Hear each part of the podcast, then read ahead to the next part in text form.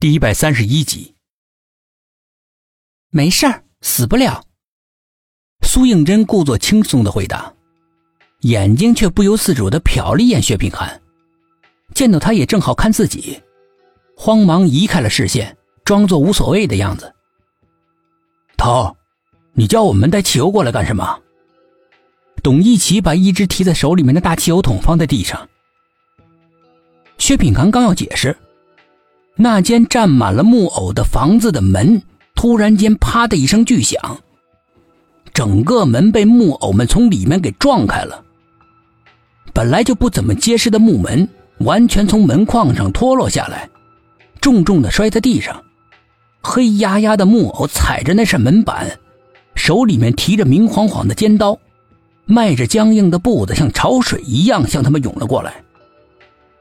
头。我总算明白你为什么让我带汽油了，董一奇立刻大叫道，边说着边拧开了汽油桶的盖把汽油往那些木偶身上泼。木偶们也不知道躲避，任由汽油沾满了全身。薛品涵一看，急得大叫：“千万不要点火！每个木偶身后都是一个真实的人，你烧了一个木偶，就相当于杀了一个人。”董一奇一听，手一哆嗦。刚刚打着火的打火机从手里面滑落，迅速的往下坠。如果碰到地上的汽油的话，不光是那些木偶们，就是这栋院子也会瞬间葬身火海的。说时迟，那时快，沈志远反应迅速，伸手去抓，竟然叫他给抓住那个打火机了。众人高悬的心这才松了下来，不由得长长的舒了口气。怎么办？木偶越来越近了。沈志远焦急的问：“薛品涵一直在紧张的思考着。这个时候，他忽然想到了什么，走到了躺在血泊之中的神秘人的跟前，一把把他从地上提起来。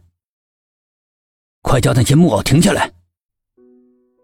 神秘人这个时候嘴里面发出来比冰还要冷的笑，大热天的让人感到了一身鸡皮疙瘩。他眼睛斜着。轻视的看着薛品涵，薛品涵赶紧避开了他那双勾人魂魄的眼珠子。你有办法，那你自己叫他们停啊！神秘人揶揄道。苏应真见状，二话不说，从董一奇手里面抢过了汽油桶，快步的走到神秘人跟前，不由分说的把剩下的汽油全都倒到他身上，柳眉倒竖。拿过沈志远手里面的打火机，在他面前点燃。你现在应该立刻改变主意了吧？一直胜券在握的神秘人，万万都没想到事情会来个大逆转。他惊讶万分的看着苏应真。看什么看？再看就烧死你！苏应真发起脾气来，跟平日里面判若两人。所有人下巴掉地的看着他。神秘人的脸上终于露出了害怕的神情，从喉咙里面发出了一声低沉的、阴森的长啸，就像是月夜狼嚎一样。即使现在是大白天，仍叫人听得心里面直哆嗦。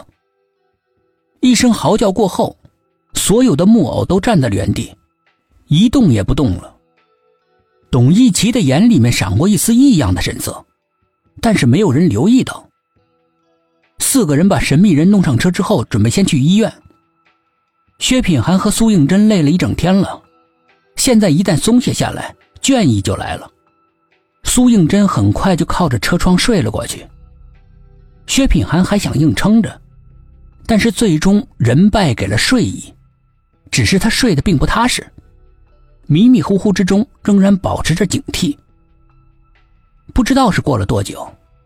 董一奇在耳边轻轻的呼唤他：“头头。”薛品涵本能的睁开眼，可是总觉得他今天叫的声音很奇怪，全然不像他平时那种大大咧咧的样子，好像是在试探，等着他反应一样。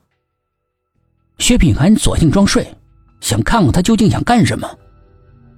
等了半天，竟没什么反应。他怀疑自己是不是太紧张了，有点疑神疑鬼的。睁开眼，竟然发现董一奇正拿着枪对着他，大吃了一惊：“你想干什么？”